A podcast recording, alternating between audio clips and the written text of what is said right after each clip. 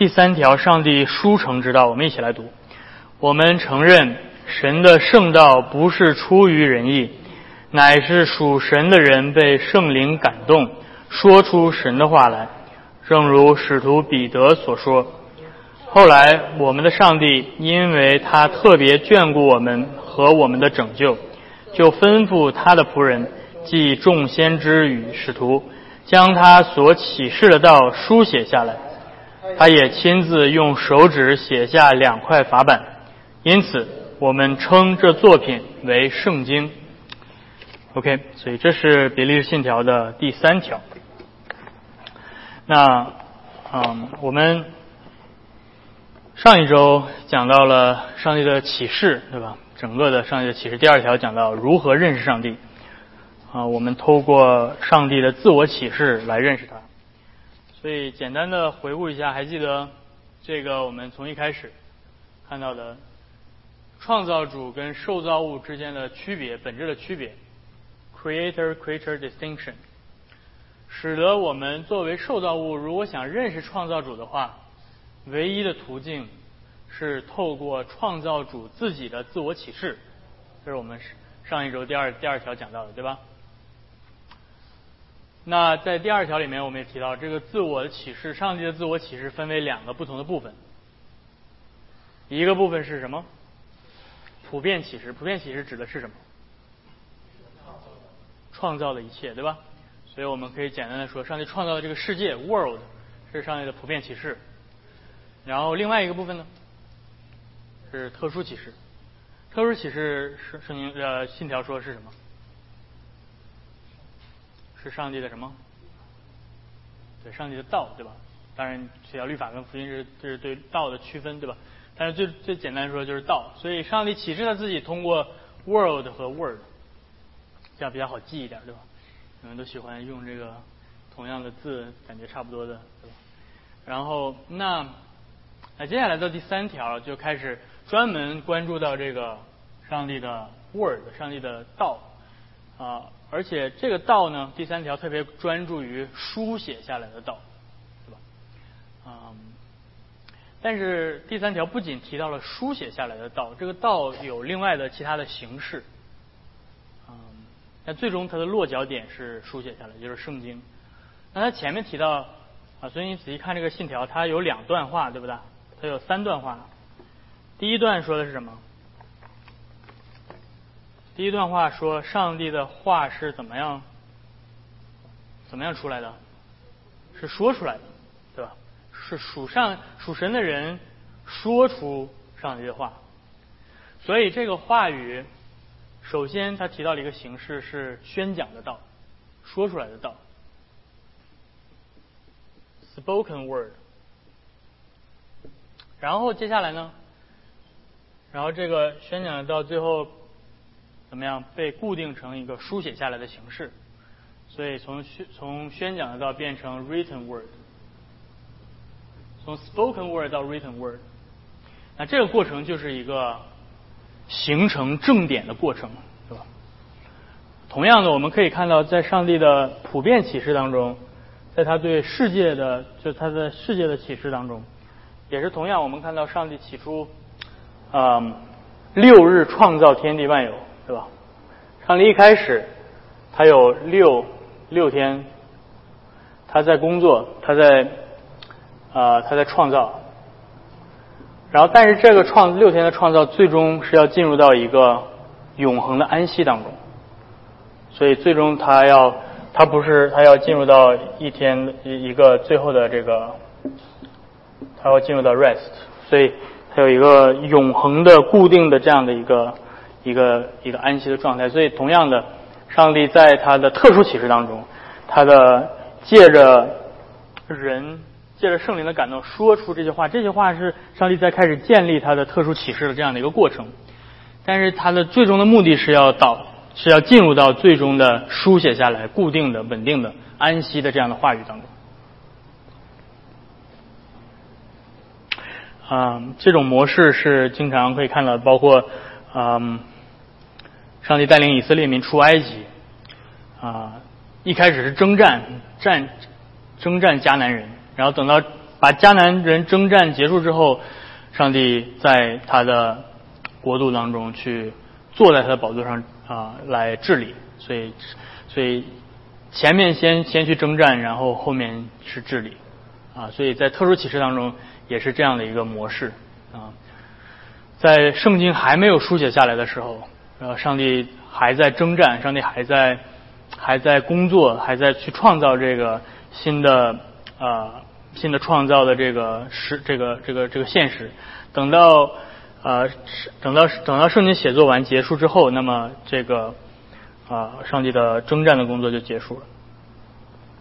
那那现在我们要呃这里面主要谈的是这个 written word 对吧？书写下来的道。我们简我们称这个叫做圣经对吧？所以上帝的话是什么？上帝的话，我们今天说上帝的话就是圣经。那在这里面，我们看到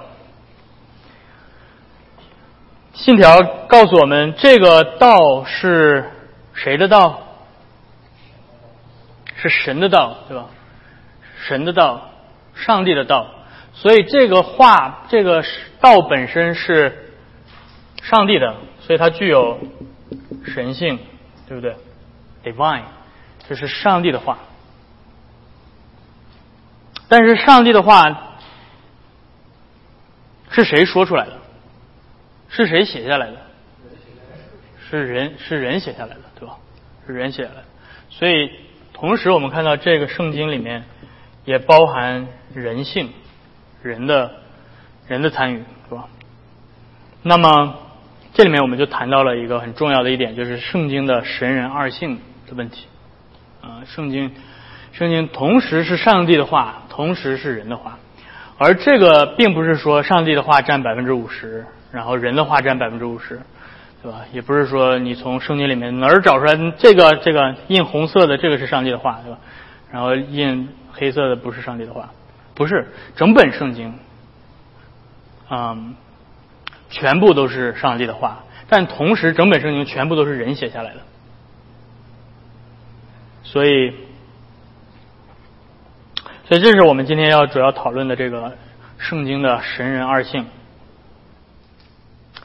那怎么去连接这个？我们怎么样能够确定说，对吧？你看不见上帝，你看不见上帝写下来这些东西，但是你看到的，你能够看到的是人写下来这个，对不对？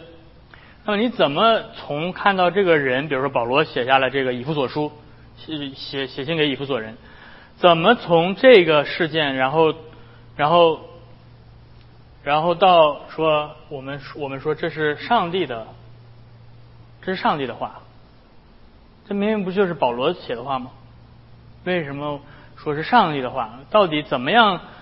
人跟神，人性跟神性之间是是怎么样建立这个联系的？那这个，呃，圣经说什么？呃，这个信条说什么？信条告诉我们说。神的道不是出于仁义，乃是属神的人被什么？被圣灵感动。所以从，所以这里面圣经虽然是人写的，但是这个人他之所以写这个东西的这个动作、这些行为本身，并不是出于他自己的自己的这个意思，而是上出于上帝的意思。而在这个过程当中，是上帝的圣灵在推动着他进行这样的写作。所以，所以这里面很重要的一点就是我们要提到，就是圣灵的工作。我用 H S 就是圣灵啊，Holy Spirit 就是 H S 就是 Holy Spirit，圣灵，圣灵的感动，对吧？那这个在啊神学上有一个词叫做漠视，漠视，沉默的默，指示的示，漠视，英文叫做 inspiration。圣灵的漠视，所以，呃，我们信条用的是圣灵的感动，对吧？啊，那什么是圣灵的漠视？什么是 inspiration？什么是漠视呢？翻翻开你们的圣经，有圣经的话，到提摩太后书第三章第十六节。题目在后书第三章第十六节。有谁翻到了可以直接来读。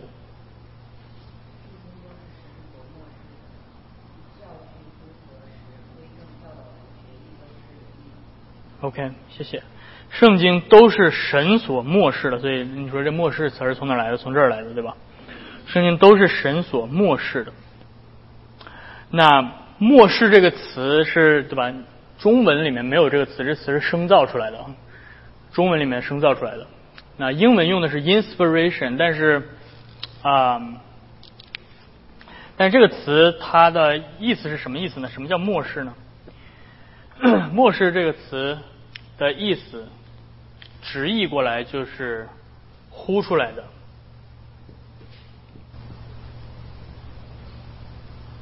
呼出来的。什么是呼出来呢？就是你呼吸，对吧？你有你有吸气，然后你有呼气，对不对？你一个人呼吸的时候，你有吸气有呼气，而圣经在这里面用的词就是上帝呼气的时候出来的。哎那这是啥意思？你说话的时候是呼气还是吸气？呼吸，呼吸的。你能吸着气说话吗？我想这这这这，我想告诉你。这，你没办法说，你没办法呼着，你没办法吸气的时候说话。你说话的时候永远是在呼气，把气往出往出出。所以说圣经是末世的意思，就是等于说圣经是上帝说的话的意思，在他呼气的时候说出来的话，就是这个意思。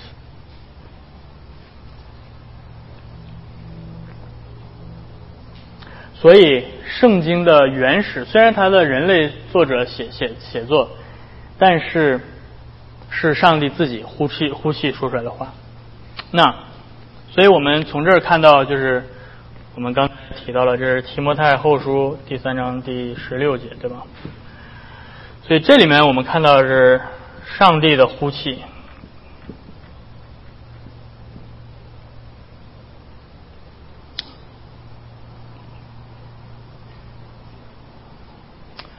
那接下来。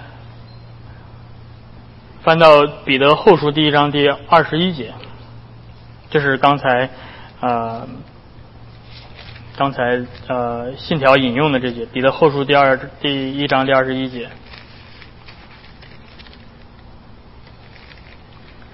在里面说什么？彼得后书第一章第二十一节。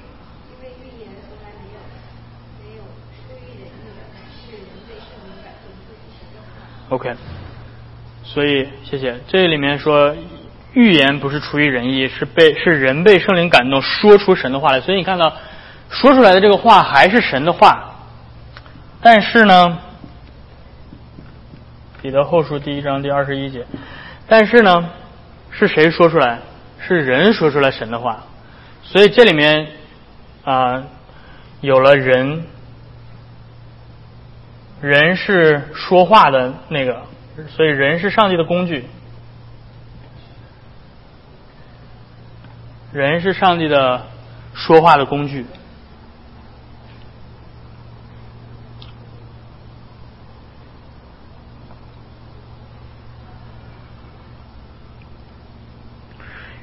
所以在嗯，在聊到末世的时候啊，我们的。比较正统的末世的观观念是这样：圣灵在人类作者的身上有一个特别的、特殊的、超自然的影响力。这种影响力并没有把人类作者的意识或者他的个性等等把它抹除掉，他还是他，他还是非常有意识的自己在写作。但是这种影响力。是非常的超越和彻底，以至于保证了人类的作者所写下来的话，这个作品本身具有上帝自己的权威性和可信性。这就是末世的一个定义。末世就是就是圣灵在圣经的人类作者身上施行的一种特殊的超自然的影响力。使得虽然这人类作者他本身的意识并没有被抹除掉，但是他所写下来的话是具有上帝本身的权威和可信性。所以圣经是啊，我们说圣经是无误的，是什么意思？就是圣经是上帝具有上帝的权威性，就是上帝是圣灵啊感动人类作者写下来的，所以上帝会保证他最后写作的作品是无误的。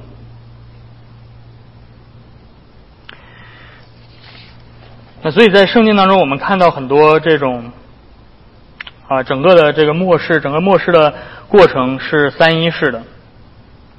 上帝圣父是那个说话的源头，是说话者，所以你看到圣经里面经常说耶和华如此说，所以圣父是那个说话者，而圣子是说话的内容。圣经的主要的内容，圣经的内容是彰显圣子，所以耶稣来到地上说：“你们查考圣经，认为内中有永生，但是给我做见证的就是这经。”所以圣经的。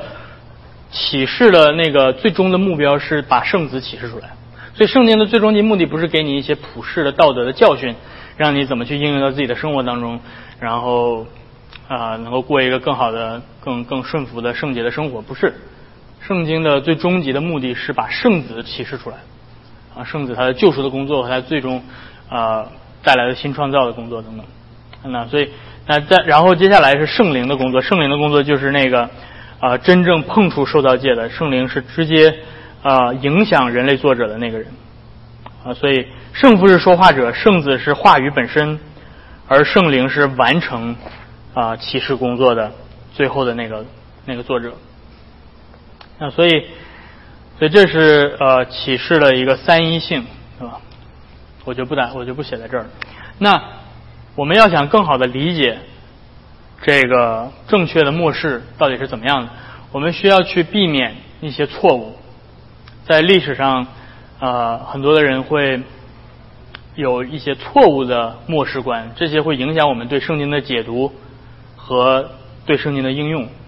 所以，有一类的错误呢，是否认啊圣经的神性；一类的错误是否认圣经的人性。所以我们先从否认圣经的神性开始说，这是今天比较常见的，在在启蒙运动之后，呃，人们对于圣经认为不相不再相信超自然，对吧？不相信上帝真的呃会启示啊等等，所以啊他们否认，他们认为圣经只是人类的作品，而不具有神性。所以否认神性的就是认为圣经只是人的作品。呃，只抓住人的作品，啊，所以这里面是否否认神性，否认 divine，否认 divine。那我们也可以说，这这种就是这种啊，这种这种看法可以说叫做去神化，去神化，对吧？disenchantment，啊，把把圣经单纯的当做是一个人类宗教的作品。而不要把它当做是有什么背后的超自然的呃这种介入啊或者影响等等。那现在代表的这种否认神性的，在神学上就是自由派的神学，会啊代表这样的这样的声音。这是今天现代哲学对圣经的对基督教最大的攻击所在。就是你如果想知道对吧，今天。今天在现代人的思想当中，到底对基督教的最大的攻击在哪儿？就是在这儿，否认圣经的神性，把圣经当做单纯是人类的作品。那这个这个这种攻击已经是很多年了，对吧？已经自自启蒙运动以来，就对圣经的这种抨击就从来没有停止过。啊，那么从哲学上，嗯。有有启蒙运动的这些哲学的哲学家们，例如像康德，啊，他会他会说，呃，他会说的比较委婉。他康德会说，上帝是一个全然的他者，上帝是你的思想不可能去认识到的那个人，那个那个存有。因此，既然你无法认识上帝，完全认识上帝，那么宗教啊就不需要研究神。宗教其实就是研究人的道德行为的，所以康德康德来就就把啊宗教把启示的目的变成了呃单纯的人类的道德，所以他把宗教把宗教最后缩减成为伦理学。宗教是什么？宗教就是劝人有道德，劝人做好事，对吧？让你更加的知道该怎么样生活，这就是宗教。因为什么？因为上帝是全然他者，上帝，上帝是你们无法无法无法知道的，所以你无法碰触他。所以你不要研究神学，没有没有任何意义，是吧？那是你没有办法知道的。所以今天有多少人把基督教当做是纯的伦理学，对吧？你去教会为什么？因为教会教你劝人为善，对吧？教你做好事儿，让你做好人，都是讲这。所以，殊不知其实都是来自康德的影响。而康德认为，对吧？人是人是可以靠自己的努力，不需要有神，不需要上帝拯救，对吧？人只需要靠自己的努力去遵循一些规则，然后去啊，靠自己的理性的的意志。纯粹的意志的力量去改变自己的生活行为，改变自己内心的倾向，来变成更好的人。这是康德的，呃，这是康德的宗教。嗯，那所以从从这一点上来讲，否认神性，就是康德的哲学，我们可以说是一种哲学式的不可知论 （philosophical agnosticism）。Philosophical agnosticism，呃呃呃。是什么意思呢？就是因为上帝是全然他者，所以你不可能知道上帝，因此启示不存在，对吧？圣经就是人类的自己的帮助你道德自助的这样的一个手册，这就是这就是圣经的全部的意义。那在在知识论上的一些攻击，就是认为人的知识。获取知识的方式，只能透过，只能透过人自己的经验或理性去获知知识，而不能透过超自然的启示获得知识。啊，这是一些知识论上的、哲学上的讨论。但是这并不关键。那你会接下来你会看到有啊圣经批判，很多的圣经学者在十八、十九世纪开始批判圣经。认为圣经是有错误的，认为圣经里面有很多的啊，我们只只需要用批判学就可以就可以找出圣经有很多的错误等等。圣经只是人自己产生的作品，而如果如果只是单纯人产生作品的话，那么它里面一定有很多的错误。历史性的批判，对我把这些可以都给你罗列下来啊，比如说这个我刚才提到的康德，对吧？康德的这个，嗯。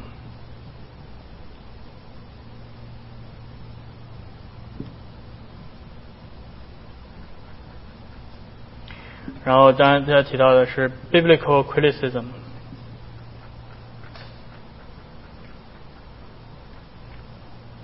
然后有 historical criticism。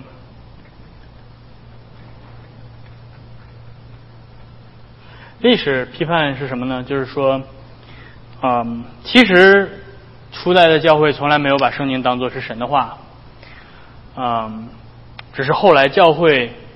强加上去的这样的一个概念，是吧？教会开会，然后最后决定说这是神的话，所以它变成神的话了。所以这圣经的权威是来自于教会。这是从历史的角度去批判圣经。还有一种是从社会学的角度去批判圣经 （sociological）。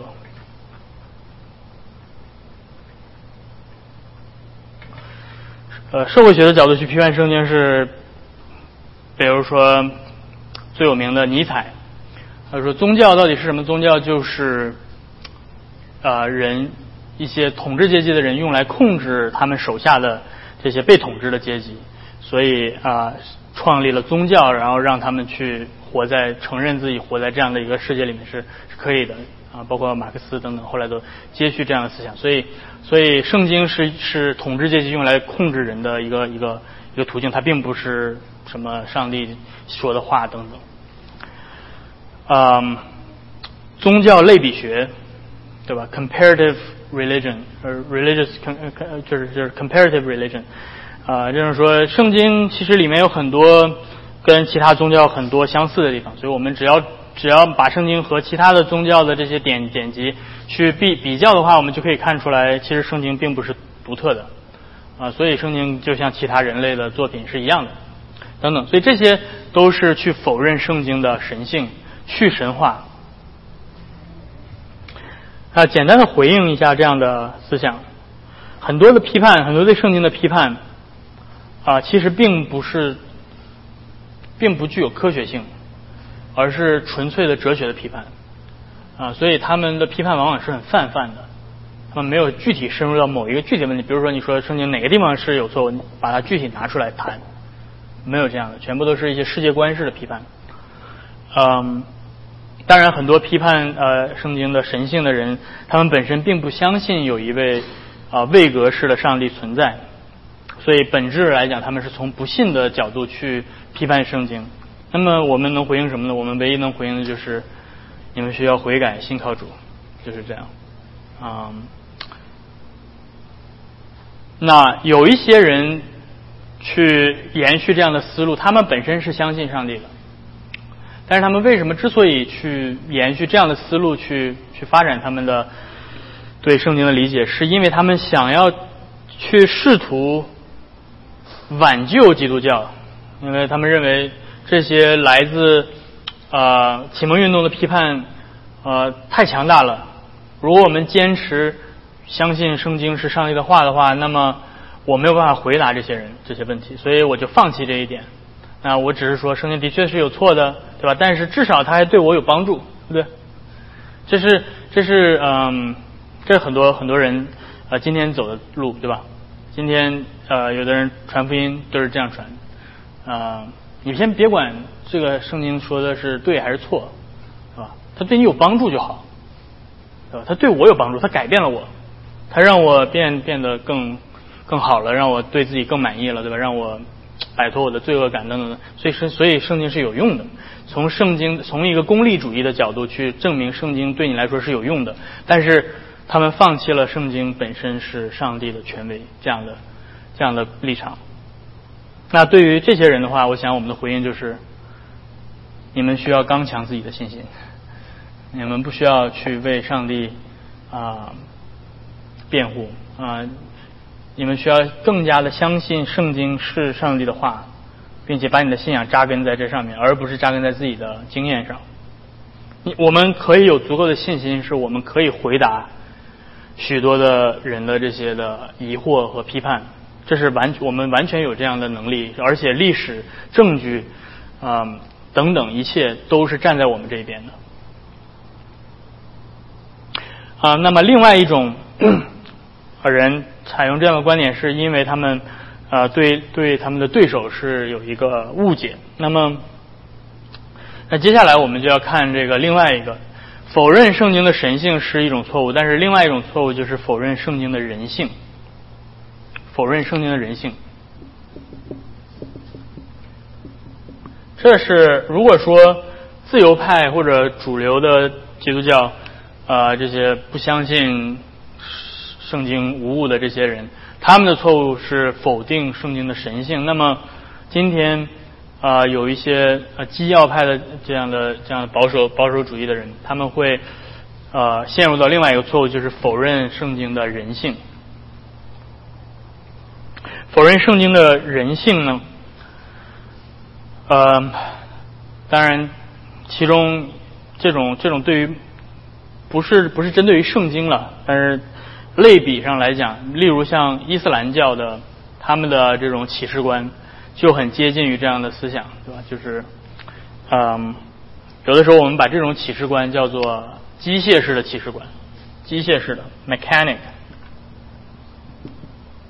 mechanical view of 啊 inspiration，就是上帝为了保证这这圣经上面的所有的话都是上帝的话。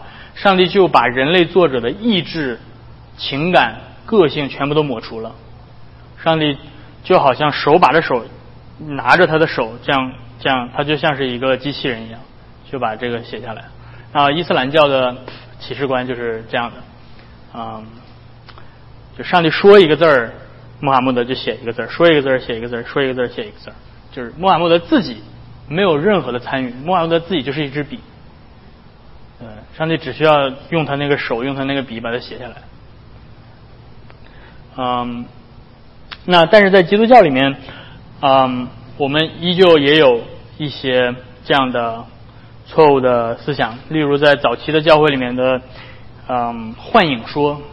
那当然，幻影说他并不是在末世这个这个范畴里面谈，他是谈到基督，谈到基督的人性。就是幻影说是说耶稣他啊，并不是一个真实的人，他只是一个影子，他只是一个幻幻影。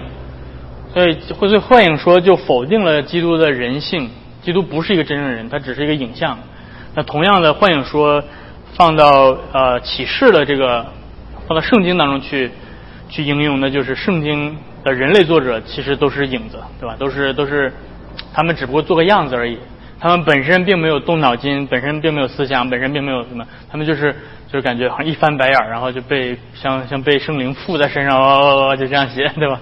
就这样把圣经写完了，那就是这种幻影说，上帝只是驾驭着你的躯壳，然后完成上帝要做的事情。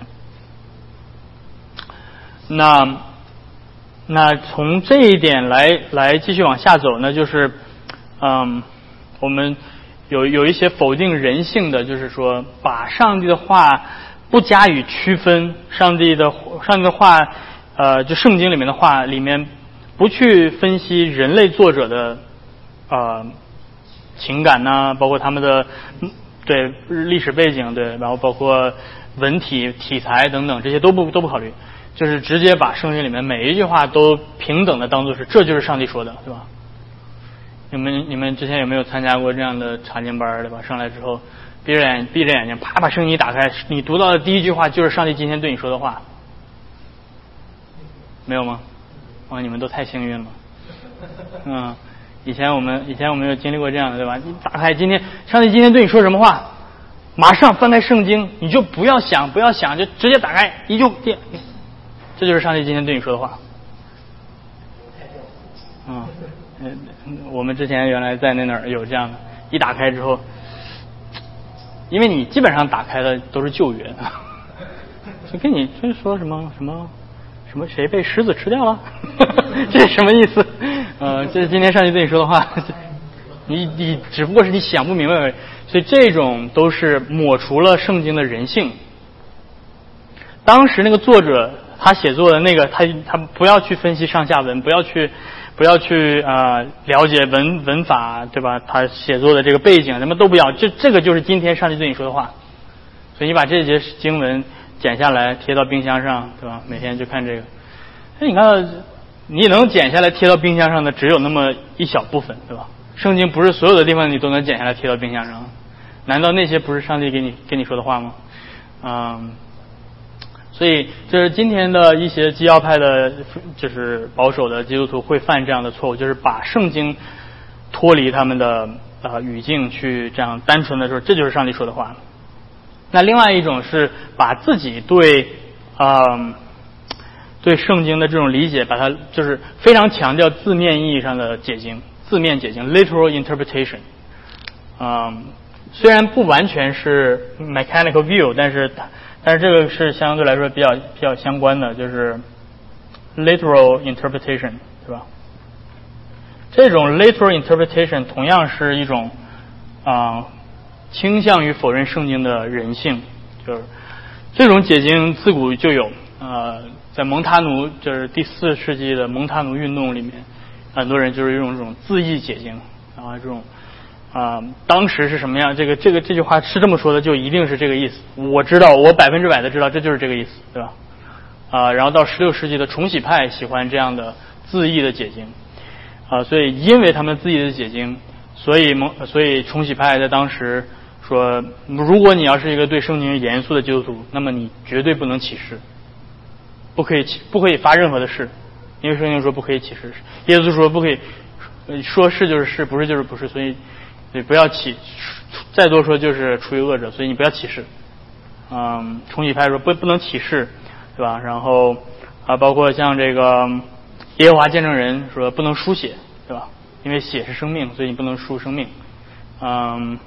等等，把这些字面意义上就是这个意思，我知道就是这个意思。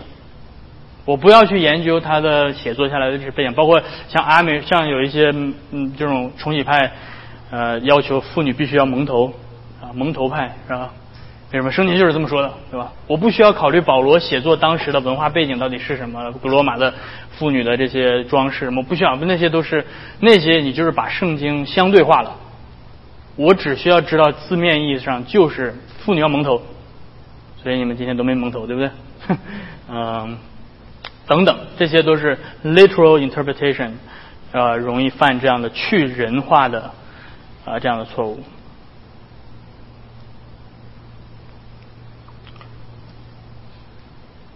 圣经的每一句话、每一个每一个字母、每一个标点符号都是上帝的声音，而不是人的声音。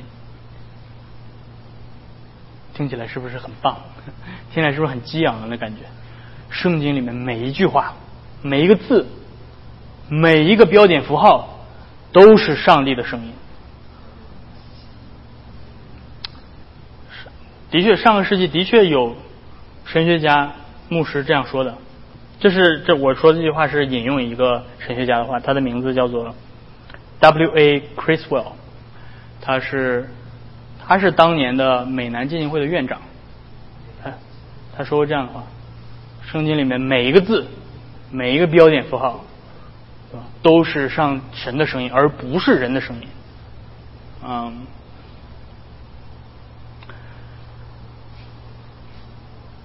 所以我们怎么样去回应这样这种这种观点呢？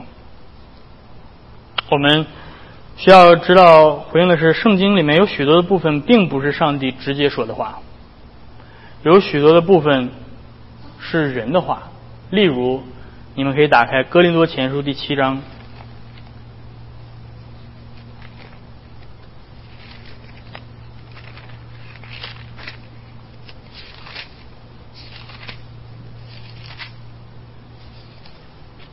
第二十五节。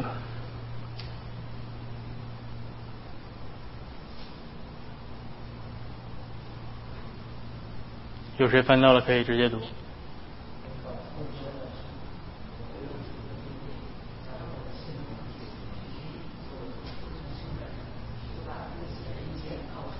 哎，怎么回事？圣经里面竟然告诉你这不是上帝的意思，这不是上帝的命令，这是保罗自己的命令，这是保罗自己的意见，是保罗个人的关于某件事情的个人的观点。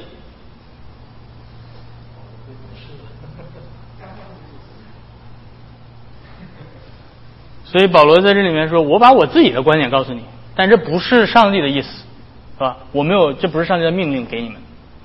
圣经记录了人的个人的观点，而明确的告诉你，这不是上帝的直接的命令。圣经里面有没有提到魔鬼说的话？对吧？圣经里面有没有提到人对上帝错误的理解？约伯的朋友对约伯说的话，你要不要把它拿来当做是对上帝正确的理解来说？啊圣经里面有没有异教徒的说的话？有没有敌基督者说的话？都有。所以这些话我们不能够单纯的就是说这是上帝说的话。但这是的确是上帝无误的启示，上帝告诉你魔鬼说了什么。上帝的启示的这个内容本身并不能够拿来绝对化。如果你是倾向于字面解经的人。那么，我们需要意识到的是，圣经并不是啊，并不是完呃每一卷书都是完全一样的，对吧？圣经有不同的人类作者，圣经写作的历史年代是不同的，圣经有不同的题材。我们就像我们正常读读一读一个美美妙的一首诗诗歌的时候，我们读诗歌的时候，我们不能把它当做是报纸来读，对吧？你读新闻报纸的时候的那种那种解释的方式，跟你解释诗歌是不一样的，对吧？诗歌给你诗歌里面描绘了什么长着翅膀的马飞啊飞，你能说这是新闻报道，对吧？洛杉矶某地区每天发现了一只长着翅膀的马，这是完全两件不同的事情，对不对？所以你解释诗歌的题材是它是文学的表达方式，你不会真的相信有一只马长着翅膀，对不对？你能相信诗歌题材里面呃有这天启文学有的时候像这样的对吧？一些先知性的天启文学，呃。一一个一个审判者来，然后他的嘴里拔出了一把剑，然后击杀了群。你会想他的嘴里真的冒出一个剑出来吗？这是一种文学的表达方式，对不对？嗯，所以啊，所以你不能你读历史的这种叙事和你读诗歌不一样。你读一份劳工合同和你去读呃你的女朋友从远方寄来的一封信，能是是一样的心情吗？不一样，对不对？你读劳工合同上面都写的一二三，对吧？某某某甲方怎么怎么样，怎么乙方怎么，对吧？这里面有很多的一些条款，惩罚的条款、奖励的条款，怎么样？哪天到期的吗？你女朋友给你写信，你要给你女朋友写，你哪天到期，到哪个机场来？如果你不来的话，你将会受到什么样什么样的惩罚的？对吧？所以圣经里面有不同的题材啊，所以我们需要按照。这个人人性的角度去研究它的题材，然后另外就是我们对圣经的解释并不是圣经本身，我们需要在解经的时候抱有一定的、抱有足够的谦卑，我们需要知道我们的解释永远不能取代圣经本身。但教会在这个上面犯过很多很多的错啊，教会在这个事情上面有的时候教会靠着自己的。权威把自己的解释当作是圣经本身，啊，还记得就是呃很有名的就是这种哥白尼对吧？这种日心说地心说，教会说这是这把自己的解释当作是圣经本身对吧？教会的解释就是地球是中心，啊，圣经从来没有说过地球是中心，圣经没有说过太阳是中心，圣经没有说过宇宙中心到底在哪，这不是圣经关心的事情。所以，当教会把自己对圣经的解释高举，成为绝对的真理的时候，就会遭受历史的嘲笑，对吧？所以我们在解经的时候一定要谨慎。所以这也是为什么，呃，我们在 URC 我们没有规定任何关于创造日到底有多长的规定。我们没有规定说你必须要相信是二十四小时创造。一天是二十四小时，不需要。为什么？因为你不知道，圣经也没有这样说。你说有早上有晚上，你去过北极吗？北极一晚上有多长？对吧？所以，对于这些，这些都是解释，对吧？所以我们的解释不能够当做是绝对的真理。但是我们可能会在某一些时候会倾向于一种解释或者另外一种，在不同的时时代，我们都会受到时代的影响。所以，保持解经的时候保持谦卑，这是对我们来说很重要的。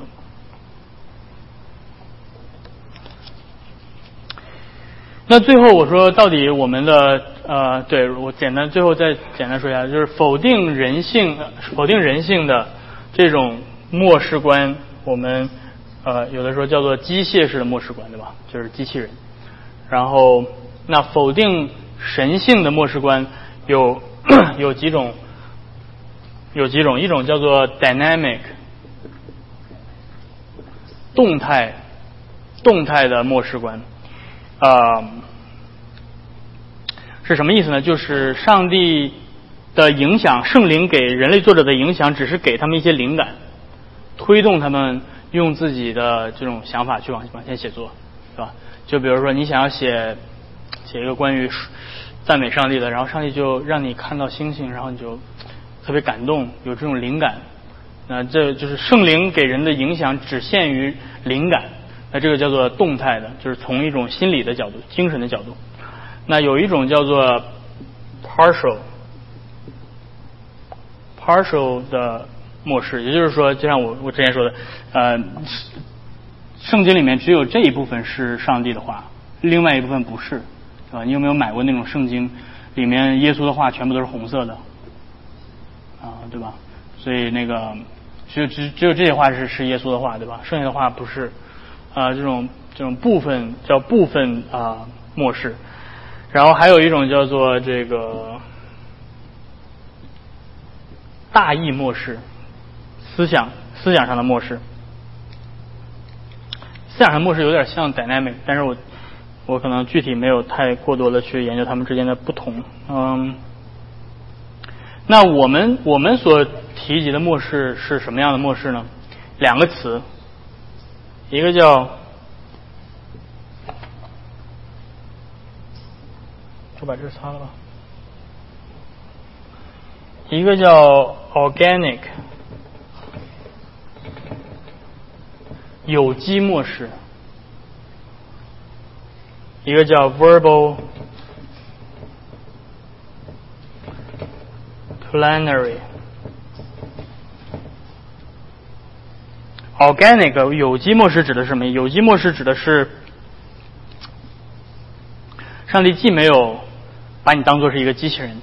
上帝也没有只是啊给你一些 idea，而是就像我刚才说的，圣灵用一种超自然的影响力，确保人类作者在他按照自己的思想、意志、个性去写作的时候，最终产生的产品是上帝的话。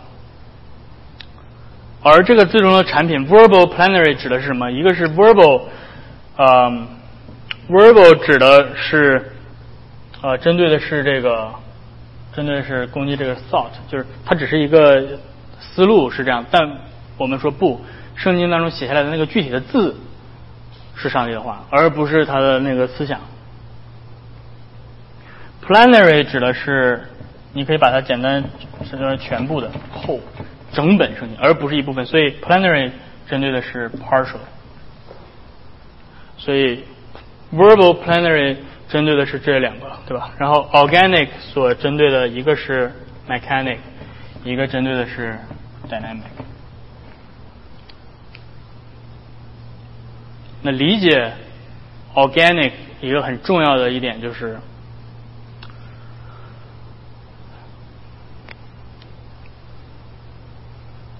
上帝借着受造物来来做他的工作。起初，上帝创造天地万有，然后上帝说 “Let there be light”。上帝可以从无到有的创造 light，对吧？但是，然后上帝会说：“让地生发菜蔬 ”，“Let the earth bring forth”，让地产生这个。所以，上帝是借着地来产生菜蔬。所以，上帝使用受造的媒介，上帝做事的方式不仅是直接的超这种超自然的瞬时的，上帝也借着自然界，借着。呃，借着受造物来用一种平常的方式来工作，所以这个是我之前讲到圣灵圣灵论。如果你们有人听过我们我们之前讲圣灵的时候，你可以回去听一下啊，圣灵超自然的平凡的工作啊，圣我们有的时候把超自然想象成就是一定是哦，怎么就是一定是从天上啪家伙掉下来一个。一个对吧？圣经是从天上唰掉掉下来，哇，这是圣经，然后冒发光的，然后知道啊，这是圣经，这是发光的，对吧？这是异教徒的理解，对吧？你听摩门教全都是金叶子，哇，闪闪发光的金叶子，啊，圣经不是，圣经是就是一帮什么渔夫啊，什么这些，他们自己写写的信，对吧？最后整理说，大家说，哦，这是圣经，很平凡，很普通，是吧？所以。在最后教你们一个词儿，这个词儿很重要，就是理解 organic 的。就是我刚才说，let the earth bring forth，就是让地产生菜蔬。上帝说让地产生，然后地就产生。这个叫什么？这个在神学上叫做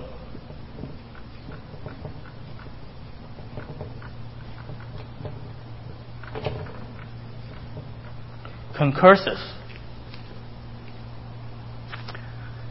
concursus 指的是并发。并发症，并发，或者那个我不知道洛哥你怎么翻译这个 concursus，协同，嗯，对，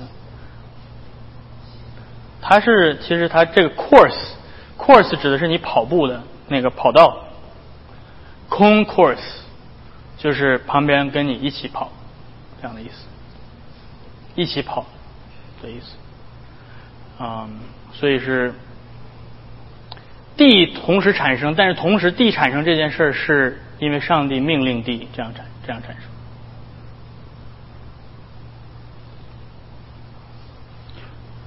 OK，上帝书写下来的道，就是借着平凡的普通的人类的作者，借着他们使用他们所知道的东西或者不知道的东西，对吧？然后借着他们的个性，借着他们写作的风格，所以你读保罗的书信，跟你读彼得的书信是不一样的。保罗有自己的写作的风格，你可以从中得到学到很多的东西，对吧？保罗就还记得我讲以弗所书，还记得保罗写了一半没写没写完，然后直接跑走了，所以他在语法上是有错误的，你能看得出来。那怎么语法上有错误，怎么写在圣经里了？圣经不是无误的吗？对，就是因为这个，所以这个是真的，所以这是真的，对。保罗真的在那儿戛然而止，停住了，他哽咽了，对吧？然后他要说：“我为了基督做了被囚禁的。”现在我告诉你为什么，都在圣经里面记载下来。对，这是我们的圣经，这是我们的圣经。这，所以我们不要对圣经抱有一个就是一种一种就是有一些幻想啊，对吧？圣经是不是？最完美的圣经无误指的是，就是我每天抽一些经文，这说的话就是对我说的，就是绝对无误的，对吧？不是这个意思，是吧？圣经无误不能这么随便应用。OK，那我说了这么多，啊，大家有什么问题？希望没有把大家说睡着。是已经已经睡了一气儿了，对吧？这现在已经是醒过来，第二气儿还没开始。啊，讲了很多啊，讲了很多，但是希望这个能对大家有帮助吧？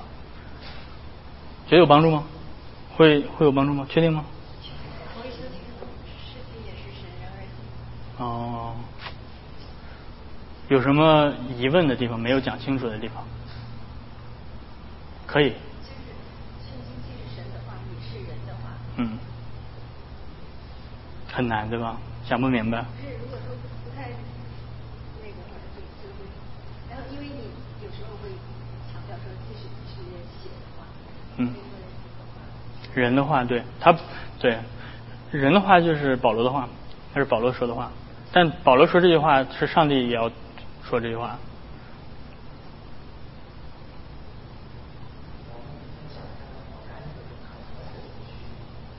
啊，就是 concursus 是告诉我们啊，organic 到底是什么意思？concursus concursus 是指上帝。借着受造物来做成他要做的事情的方式，很多事情都是 concursus。上帝的创造是 concursus。上帝一开始从无到有，啪创造，但是接下来上帝又借着受造物继续持续的创造，对吧？今天你从你妈妈肚子里生出来，你说耶和华你造我，那上帝说对不起，我没有从无到有创造你，我是借着你的爸爸妈妈造了你，对吧？我你不是 creation ex nihilo，你不是你不是从无到有被造的。你是借着，你叫 cre，你叫 creatio continua，你不是 creatio ex nihilo，啊，那创造是这样 concursus，然后上帝的护理 concursus。约瑟对他的哥哥说：“你们要害我，你们的你们的心里面呢是本来是要要做恶事，但是上帝要让这件事情变成一件好事情，对吧？要拯救许多的人。所以当约瑟的哥哥他把他们把约瑟卖到埃及的时候。”啊，上帝并发，对吧？上帝跟跟上帝使用这件事情来做成他要做的事情，这是上帝的护理，是吧？上帝，嗯，然后耶稣被钉十字架，没有人逼犹大去卖耶稣，没有人逼比拉多审判耶稣，没有人逼罗马的这些士兵把耶稣钉在十字架上，他们都是自愿自发的，所以他们自己要做这件事情，但同时，圣经说。耶稣上十字架是为了顺服父的旨意，这是父的意思，是吧？耶和华定义要将他压上，你说不对啊？不是比拉多要把他杀死吗？怎么怎么是耶和华呢？对吧？并发，他两个事情，这个这个上帝跟借着受造物要做成上帝要做的事情，所以同样的也是这样，圣经的末世也是这样。保罗真的想要写信给以弗所，同时上帝使用这件事情。要要写作这个圣经，要把以弗所书信写下来赐给你，对吧？这叫并发。所以并发是指形容 organic 的 inspiration 到底是什么意思，对吧？你光说 organic inspiration 不知道是什么意思，是不是在超市里面贴着 organic 的标志是吧？inspiration 的产品是 organic，是没有用农药还是怎么样？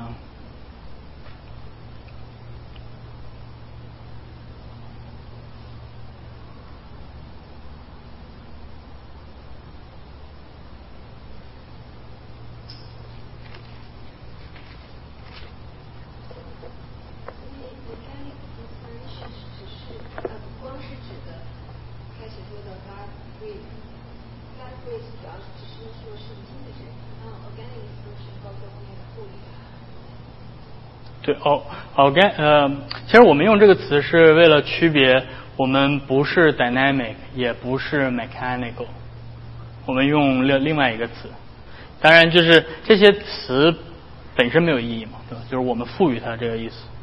到底 organic inspiration 是什么意思？就是你为了不每次说都给别人解释，到底解释我刚才讲的这一堆，你就用一个词。我的我的 inspiration，我对 inspiration 的理解是 organic view。然后大家说哦，那我知道了。这这个这个东西是我们我们我们哦对，是我们把我刚才讲的这一大堆，给它起个名叫 organic view，就这么就这么个意思啊。它这个词本身不没有没有没有特别多的含义。organic view 里面的最重要的理解的关键是 concursus，对吧？你理解了 concursus，你就理解 organic。你理解了 organic，你就知道 dynamic 是不对的，你也知道 mechanical 是不对的，对吧？有的时候是呃正统的信仰啊，就像是行走在 trail 上似的，你就去走 trail，对吧？往这边也不对，往这边也不对，就走走中间就对了，对吧？就是，所以有的时候你去定义什么是正统的观点观观点的时候，有的时候我用的方法就是，既不是往左边，也不是往右边。中间，对吧？所以你看，我经常会用这些方方法，这是这都是叫，这都是教学法，对吧？就是怎么能够让你知道到底哪条路是对的？对，既不往左也不往右，对。